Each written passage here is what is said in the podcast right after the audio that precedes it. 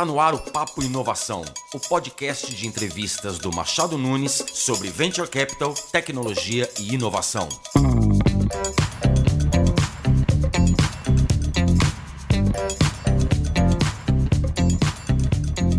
Olá pessoal, depois de um longo verão, o Papo Inovação está de volta e para o papo de hoje eu já separei inclusive o meu avatar, que a gente vai falar de metaverso e organizações autônomas descentralizadas. Vejam só as credenciais da nossa convidada. Profissional multitarefa, com experiência como gerente produtora de projetos digitais, atuando na área de design digital em múltiplas plataformas e indústrias de realidade estendida, mestre em arte e tecnologia pela Universidade Federal de Santa Maria e PhD em arquitetura e urbanismo pela FAO. Já atuou na Zoa, Red Bull, foi professora do SENAC, atualmente é produtora de conteúdo, eventos e comunidade na Decentraland Foundation que é uma das maiores plataformas mundiais na Web3, considerada como uma experimentação social que pode apontar para o futuro das redes sociais. A gente está aqui com a Giovana Casemiro. Giovana, na primeira quinzena de maio, foi inclusive entrevistada pela Forbes sobre o trabalho de excelência na liderança do Metaverse Fashion Week, que reuniu ao menos 30 marcas de luxo. É isso mesmo. A gente está aqui também com a Flávia Cristina, advogada do nosso time Machado Nunes, também está com seu avatar. E a gente vai embarcar nessa missão de extrair o máximo de informações da Giovana. Flá, avatares ajustados, vai que vai. Olá, gente, muito, muito feliz, muito animada com esse bate-papo. Acho que a gente tem muita coisa a absorver da Giovana, acho que vai ser super legal. Bom, em primeiro lugar, Giovana, eu queria agradecer imensamente a sua participação aqui. É um prazer e uma honra para a gente recebê-la em nosso podcast, especialmente por ser uma mulher brasileira em um lugar tão importante e influente nesse novo mundo. Bom, e para começar, acho que é o que todo mundo quer saber, né? Em linhas gerais, como surgiu e o que de fato é a realidade do metaverso. Olá, gente, tudo bom? Flávia, super obrigada pela introdução. Leandro, é um prazer imenso estar aqui. E eu espero que hoje a gente possa então discutir e desmistificar um pouco o que é o metaverso, que eu acho que ainda é um, é um processo que está sendo construído por todos nós, e também o que é essa web espacial, essa web 3 que a gente também está construindo, né? É, eu acho que já meio que respondendo um pouco a tua primeira pergunta, né, o teu primeiro, a tua primeira indagação, Flávia, eu acho que o metaverso, ele, num nível mais assim teorético, ele é uma oportunidade da gente repensar a internet e criar uma nova fase da internet, onde pessoas constroem o espaço web para pessoas, né? Meio que trazer de volta essa responsabilidade e a autoria da internet para os usuários, que acho que nas últimas duas décadas pertenceu por muito tempo a grandes corporações, né? e foi meio que delegado essas corporações a desenharem essas tecnologias de futuro da web. Mas de uma maneira mais prática, eu acho que é essa internet mais tridimensional, onde você tem assim mundos virtuais mais imersivos, você tem experiências de compra, experiências educacionais, corporativas é, e de entretenimento que não ficam limitadas a uma página web com o scrolling, sabe? Eu acho que você extrapola é, o 2D. Fora isso, eu acho que a web é, que vai ser construída dentro do metaverso vai estar também muito associada ao blockchain. Eu acho que isso vai transformar a maneira como a gente compra, a maneira como a gente assina contratos, a maneira como, por exemplo, artistas têm a, a autoria das suas peças. Então, tudo isso meio que vai compor esse, esse metaverso em construção. Muito legal, Giovana. Então, quer dizer, essa ideia de descentralização, que entendeu um, um, pouco melhor. O que, que, por que essa questão de organização autônoma descentralizada? Qual que é a relação disso com, com, com essa questão da, dessa nova web, Web 3?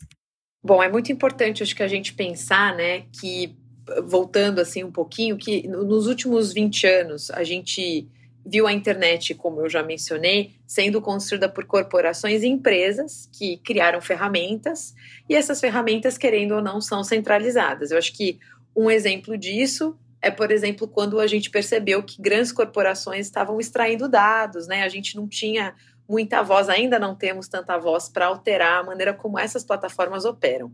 É, à medida em que, por exemplo, o blockchain foi aparecendo, é, começaram a surgir maneiras de você criar governanças, né, de você mudar um pouco a maneira como essas novas ferramentas são construídas, é, onde comunidades inteiras de usuários, por exemplo, podem votar em medidas que impactam essa ferramenta. Então, por exemplo, a Decentraland, ela é um mundo virtual 3D onde toda a comunidade de usuários tem poder de voto e toda proposta, seja, por exemplo, para propor um evento, para distribuir fundos para uma comunidade específica, ou um projeto vai ser executado com dinheiro da comunidade, você pode sempre fazer propostas e a comunidade votar sim ou não e debater o porquê daquele resultado. Então, eu acho que quando você olha para essa Web3 que a gente está criando, é muito importante essas, essas organizações descentralizadas, porque elas são exatamente esse instrumento de reapropriação, sabe? Da gente retomar o poder de decisão do que são essas ferramentas digitais que a gente usa.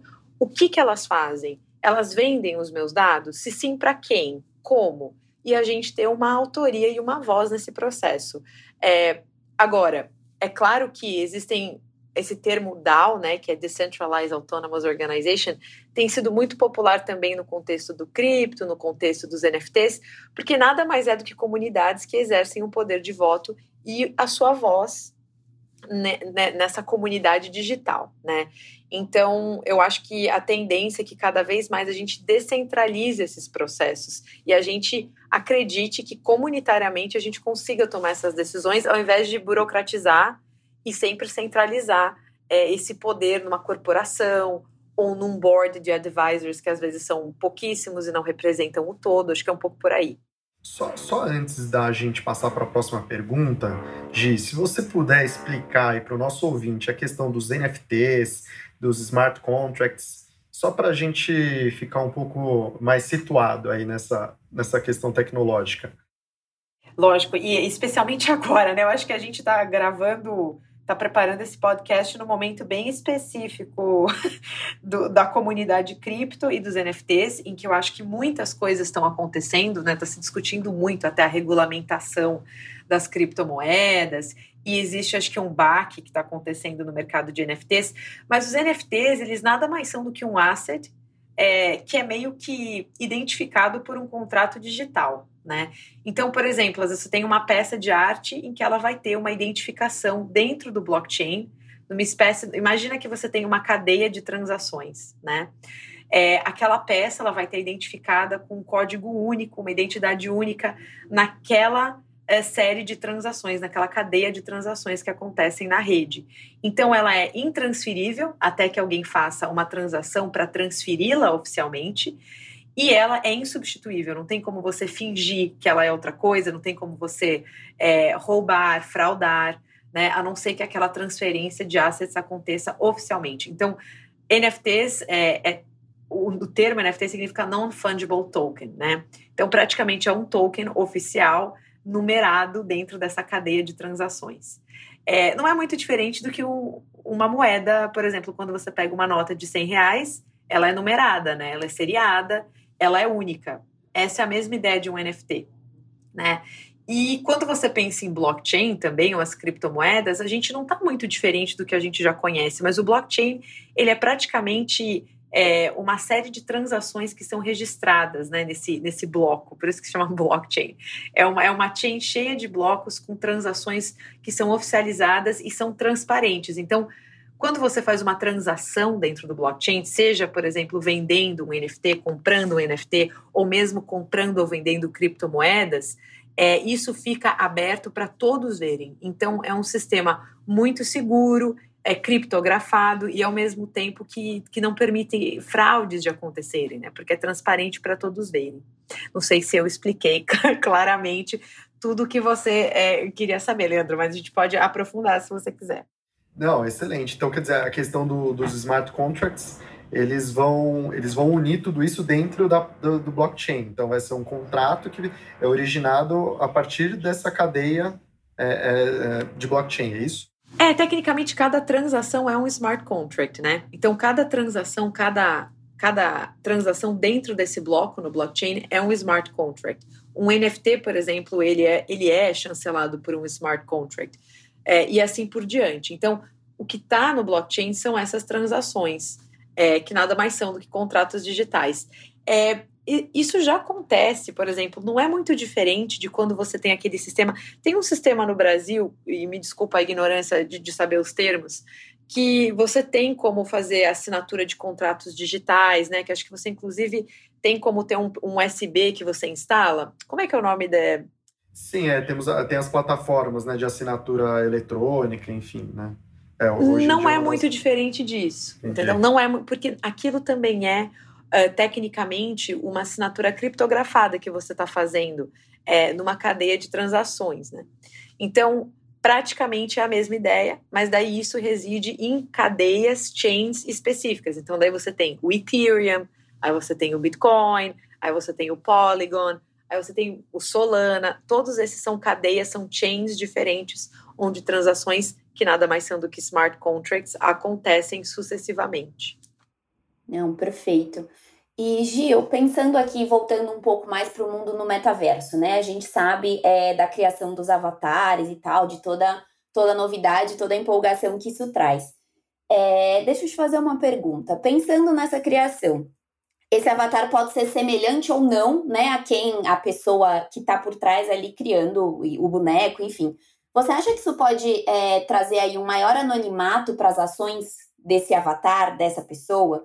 Isso pode ser, assim, pensando numa ideia mais facilitadora, né? E você acha que isso pode trazer é, benefícios para questões que envolvem a privacidade? Por exemplo, aí uma denúncia de um crime grave, é, algo que, são, que a gente sabe aí que tem toda uma, é, uma burocracia, enfim, e questões por trás que muitas vezes as pessoas não conseguem expor com tanta facilidade, né? Você acha que, que essa criação, que esses avatares é, podem ser facilitadores nesse sentido? Eu acredito que sim. Eu acho que isso, inclusive, é um ponto bem interessante de como o direito né, e a lei vão se desenvolver dentro do contexto da Web3, sobretudo do blockchain. Porque se você olhar para todas essas plataformas, né, é, o anonimato é um direito, né? Se você olha para o que a criptoanarquia propõe, que eu acho que é um pouco o manifesto que foi criado nos anos 80, era um movimento é, ideológico que acho que embasou muito do que a gente vê hoje né, no mundo cripto e do blockchain, é direito à privacidade e de ser um, um, uma, um, uma pessoa anônima, um agente anônimo nesse, nesse, nesse contexto. Isso é prioridade. Então, de fato, para pensar em extração de dados, né, e mesmo utilização de dados indevida, ou esse exemplo que você apresentou, Flávia, às vezes as pessoas se sentem intimidadas em trazerem é, algum tipo de acusação à tona ou de trazer qualquer situação de, sei lá, um, um, um harassment, né, um assault, uma coisa do gênero, é, é, muito bom. Eu acho que isso permite que os usuários sejam eles mesmos, que eles se, se sintam livres para se expressar e para trazerem o discurso que eles desejam para esses espaços. Agora, o, a grande controvérsia disso é que, ao mesmo tempo, você também não tem como controlar se alguém, por exemplo, está fraudando alguma coisa. Então, acho que é, é, essas são as regularizações, as, as, regulações que a gente tem que construir nos próximos anos de como a gente permite que essa, a, esse anonimato seja benéfico e não o contrário, né? Em que seja um, uma ferramenta de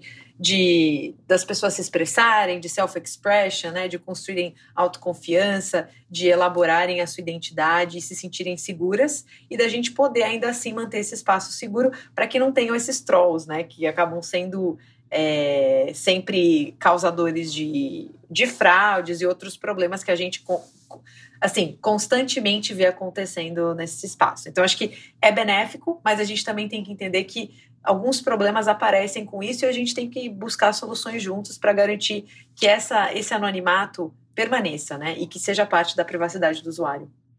Legal, Gi. É, você falou de criptoanarquia e eu queria entender um pouco como que, como que funciona essa questão dentro de, um, de uma plataforma onde está tendo também transações é, monetizadas, né? Então, é, eu tinha lido recentemente uma questão de um boom imobiliário aí da, é, dentro do metaverso. E a, tem essa criptoanarquia, mas ao mesmo tempo essas transações são monetizadas e são é, respeitadas. Como é que funciona isso na prática? A verdade é que assim. Ser uh, criptoanárquico, né, é ser descentralizado, porque tecnicamente você não tem um poder é, controlador gestor. E isso é o blockchain. Então, por exemplo, todas as transações que acontecem no blockchain, elas tecnicamente são asseguradas pela criptografia do próprio blockchain, né? Então, o que eu quero dizer é que, uh, centralizado ou descentralizado, essas transações vão acontecer dentro do, da chain do Ethereum, por exemplo, e elas vão ser registradas e são imodificáveis, assim, né? Elas estão registradas lá, elas aconteceram e ali fica transparente para todos verem quem fez aquela transação, quanto foi enviado, quando foi enviado. Então, pensando nesse sentido, você não precisa centralizar esses processos, contanto que esses processos sejam é, supervisionados pelo sistema, né? E o sistema é uma cadeia, uma reação em cadeia. É, um, um, bloco, um bloco de, de, de, de transações está conectado a outro. Então não tem como você fraudar. Eu acho que muitas vezes a gente fica pensando assim, ai, mas não tem um poder centralizador. Mas esses poderes centralizadores que a gente construiu ao longo dos séculos e dos milênios enquanto sociedade, eles nada mais existem do que uma ferramenta de regulação, né? de garantir que as coisas são é, verdadeiras, que não são fraudes, que elas são regulamentadas. E aí, quando você olha as transações que acontecem nesses mundos virtuais no blockchain, elas são reguladas pelo sistema. O sistema impede que uma fraude aconteça, né? Então, nesse sentido, todas essas transações financeiras acontecem, elas acontecem oficialmente chanceladas pelo sistema que você está usando, pela chain que você está usando. É, agora, é óbvio que muito desse processo, só para deixar isso claro, né, Leandro, é responsabilidade do usuário. Então, por exemplo, quando você faz uma transferência bancária com um banco, digamos que o banco é o poder centralizador, tá? Digamos que você fez a transferência para uma conta errada eu imagino, porque faz um tempo que eu não faço uma transferência bancária para uma conta errada, mas eu imagino que você possa alegar que eu cometi um erro, né? Ou vai ter alguma maneira do banco ser responsável ou te ajudar nesse processo. Ou, por exemplo, se você, se o seu cartão de crédito é, é, é clonado, né? E você tem como alegar que não foi você que fez aquela transação e eles podem te dar um refund. Mas quando você envia digamos que uma quantidade X de bitcoins, né, da sua conta para um outro endereço dentro do blockchain, você é 100% responsável por aquela ação. Por isso que toda, então significa que esse é o downside, né, de você descentralizar, que o indivíduo ele é 100% responsável pelo que ele faz. Então se você enviar para uma conta errada, já era, entendeu? Pelo menos por enquanto. Não tem volta. Porque... Entendi, entendi. Não vai ter o. Entendi, não vai ter volta. A gente deixa. Então, hoje em dia, na verdade, a gente deixa essa questão é, é, é, ao cargo de uma instituição. Então, se der um erro, a instituição vai lá e tenta corrigir. A ideia da, da criptonarquia, então, é cada um é responsável pelo seu, pelos seus atos e uma vez que já foi realizado, não tem como voltar atrás. É mais ou menos isso. Exato. E, e, e, na verdade, a criptoanarquia em si, ela é mais focada, ela não estava nem focada nas moedas digitais necessariamente, né? Porque ela foi esse manifesto, ele foi criado nos anos 80, mas era mais focado na ideia de que todos os usuários de uma rede é, cibernética têm direito à privacidade de dados, têm direito a saber onde esses dados são usados, têm direito uh, de serem anônimos, né? De não serem rastreados. Então, é um princípio mais nesse âmbito. Mas traduzindo isso para o mundo de hoje, eu diria que pensar em criptoanarquia é descentralizar é, o controle, mas não significa que não tem regulamentação. Muito pelo contrário, é, é mais o fato de que nós nos regulamentamos, nós nos supervisionamos, né? Ao invés de você ter. Não sei se vocês já leram é, Foucault, Michel Foucault, muita gente lê Michel Sim. Foucault na faculdade, né? Vigiar e punir. E daí, Vigiar e punir eu li. É, tem vários, tem Vigiar e punir, tem, tem vários, né? E daí ele fala muito essa coisa do panóptico e do sinóptico. Eu acho que você pensar, ainda que eu acho que ambos são métodos de controle, o panóptico é esse controle centralizado, né? Em que o controle centralizador observa tudo a todos. O sinóptico é meio quando você dissolve isso e todos nós nos vigiamos.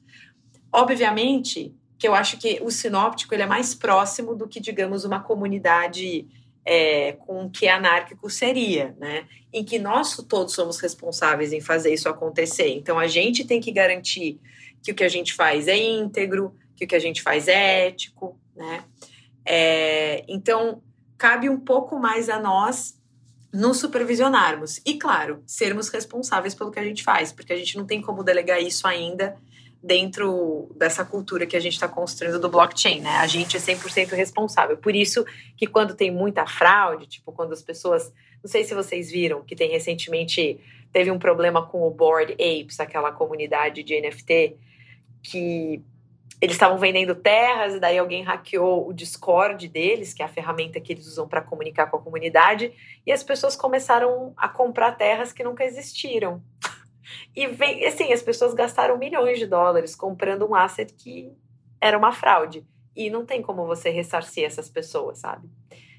É, então, por isso que a gente está no começo de tudo isso e é importante regulamentar e entender que nós estamos, enquanto comunidade, construindo esses processos. E por isso que é importante a gente também fazer esse papel de olhar para esses processos, trazer segurança para esses processos, entender que você é responsável por essas transações e ficar atento e se educar, né? Acho que é muito importante. Se educando, você não comete esses erros e vira uma transação segura sem dúvida. Perfeito. Só antes de uma próxima pergunta também, Flávio, é uma curiosidade aqui, gente. É, queria entender assim, o, existe um perfil específico de quem entra no metaverso e assim, se tiver, qual, qual é né, o perfil?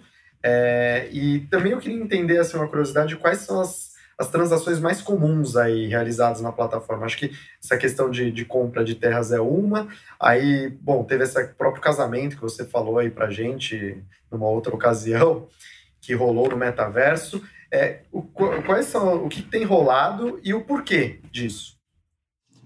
Primeiramente, é, eu acho que se você pensa num público, né? Hoje acho que a gente vê na Decentraland um público mais cativo na, na faixa dos seus dos 25 aos 45 anos, né? Então eu diria que no caso da Decentraland é uma plataforma para adultos em geral, mas eu acho que tem uma mistura de usuários que vêm desse mundo já da, da, das criptomoedas, pessoas que já estavam muito no campo de games e da inovação. Mas a gente vê um crescimento claro, né? É, uma expansão é, do alcance dessas plataformas para usuários mais comuns, assim, né? De redes sociais, é, de gerações outras, assim, que além dos millennials e dos Gen, dos Gen Zs. Então, eu diria que é, a demografia está se expandindo ainda, é muito difícil a gente determinar o que são e quem são, porque, de novo, como todos os usuários eles estão uh, dentro do, do, blockchain, você não tem como fazer o que o pessoal chama de KYC, né, que é Know Your Customer. A gente tem como fazer algumas pesquisas, mas a gente não tem como extrair esses dados, e essa é, ao mesmo tempo, a beleza desse sistema, que todos estamos, estamos protegidos nesse environment.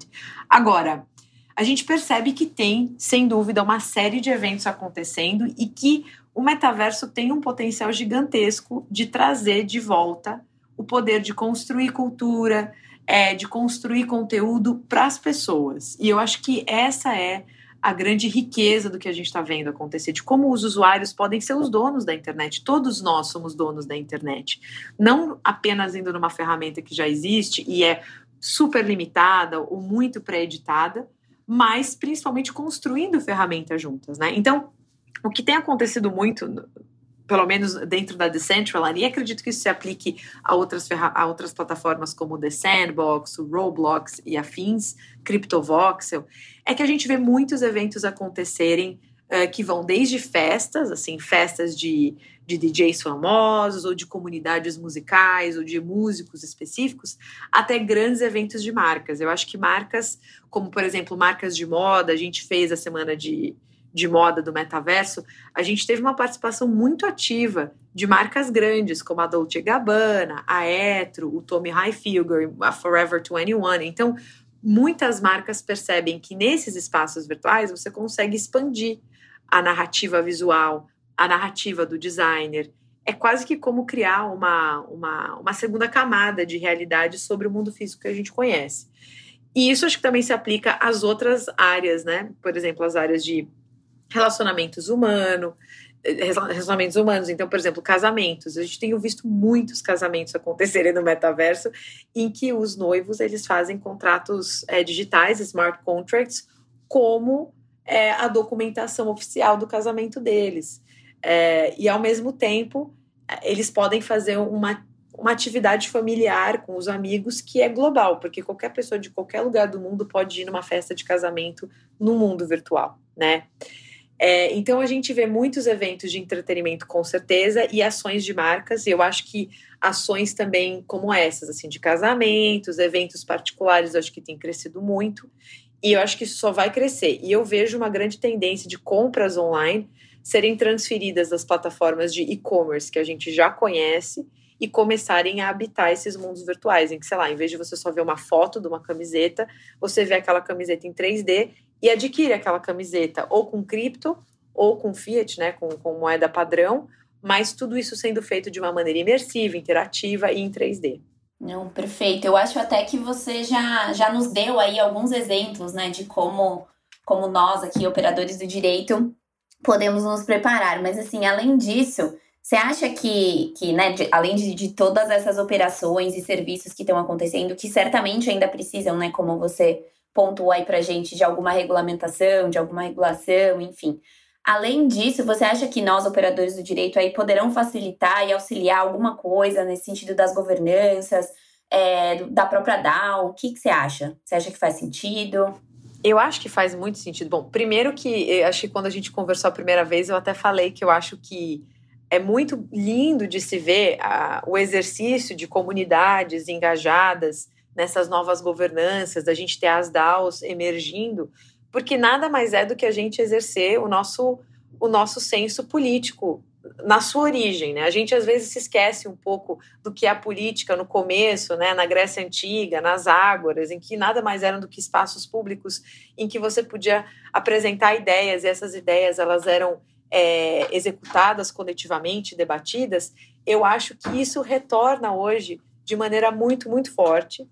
E é muito lindo de se ver. E eu acho que pensar o direito é muito essencial nesse processo. A gente ter o auxílio é, do campo do direito, de profissionais do direito, para entender também como a gente pode exercer isso de maneira horizontal, mas de maneira justa, né? de maneira inclusiva. Porque é claro que o senso comunitário tende a ser sempre positivo, mas é óbvio que se tem conflito, né? Porque nós somos seres humanos. Então, quando você tem uma comunidade de usuários que são meio milhão de usuários votando em coisas, é óbvio que nesse momento, que é o começo desse processo, vão haver conflitos, é, que geralmente são resolvidos só com votação. Mas eu acho que a longo prazo, se a gente quer transformar o metaverso numa extensão do mundo físico em torno de nós, a gente tem que ter um, um entendimento de como o direito se estende né? E como talvez o direito talvez caiba aos profissionais do direito entenderem como eles podem proteger as pessoas, né? Nessa regulamentação, daquilo que a gente falou no começo é, desse podcast, daquilo que hoje a gente não consegue ainda regulamentar. O que será que o direito pode trazer de benéfico para proteger esses usuários ainda mais, para trazer mais direitos a esses usuários e talvez para nos fazer entender mais os nossos deveres também, porque eu acho que é um pouco esse essa lição de casa da gente entender que esses novos, essas novas liberdades que a Web3 traz, trazem novas responsabilidades também. E eu acho que o campo do direito nos ajuda muito a ver isso. Muito bom. É, acho que vai ter bastante discussão ainda sobre isso. E acho que o assunto, o interessante do assunto é que a gente está é, no começo mesmo, né? No começo de toda essa, essa criação. Ô, ô Gi, o que, que você sugere aí para o pessoal que quer se inteirar mais sobre o assunto de material, livro, site, entrar aí na Decentraland para dar uma navegada também? O que, que você sugere aí para os nossos ouvintes? Eu acho que a Decentraland ela é uma experiência gamificada que eu convido a todo mundo ler e no site é, tem ali uma, uma, uma, uma aba só para explicar o que é a DAO, como as votações acontecem. Você pode ir no fórum, ver como ela, como ela se passa. Tem um outro, uma, outra, uma outra aba só explicando como a plataforma é construída. Ela é toda construída pelos usuários. Os usuários vão lá e constroem as cenas, os espaços 3D, os eventos. Então, é um espaço de pessoas para pessoas. Então, acho que entender o que é blockchain, o que é descentralização nesse contexto e o que é, por exemplo, as DAOs, eu acho que isso é muito importante porque essa vai ser a base de tudo. Aí depois, aí sim, aí acho que você pode aprofundar um pouco mais no que são esses termos específicos, né? Que geralmente são a primeira coisa que as pessoas pesquisam. Aí entender um pouco mais que são esses termos específicos, eu acho que experiência prática, vai na plataforma e testa, e lê muito sobre o que é blockchain, descentralização e as DAOs. Excelente, excelente. Obrigado, com certeza eu vou me aprofundar, você também, né, Flá? E acho que os nossos ouvintes também, acho que vão ficaram mais curiosos ainda em saber depois desse papo. E, então é isso, agradecer a presença da Giovana, acho que esse não vai ser o único podcast aí, nosso convite já se estende para outros, viu, Gi? E é isso, a nossa, a nossa ideia é essa mesmo, uh, de tratar temas com algum, alguma questão jurídica, mas sem o juridiquês. Então, obrigado, pessoal, e até o próximo Papo Inovação. Muito obrigada, gente. Foi incrível. Gi, maravilhosa. É excelente aí o conteúdo que você trouxe pra gente. E como o Leandro falou, com certeza, né? A gente já sai daqui com vontade de saber mais, porque é muito interessante e muita coisa boa. Mais uma vez, muito obrigada, Giovana. Obrigada, Leandro e Flávia. E é, eu acho que os termos às vezes são complicados, então quem quiser saber mais e quiser mais informação sempre podem me encontrar nas redes sociais, no LinkedIn, é, principalmente, acho que eu sou mais ativa nesse sentido. E com muito prazer eu voltarei aqui com vocês para a gente falar de temas mais específicos e aprofundar, porque eu acredito que a melhor maneira da gente desmistificar é realmente educando. E, e é para isso que a gente está aqui, né? E também para a gente aprender juntos. Eu estou aprendendo todos os dias. Todo dia algo novo aparece na minha mesa sobre o metaverso. Eu falo, gente, não sabia disso. Então estamos no mesmo barco. Isso aí. Então tá bom, gente. Muito obrigado e até a próxima.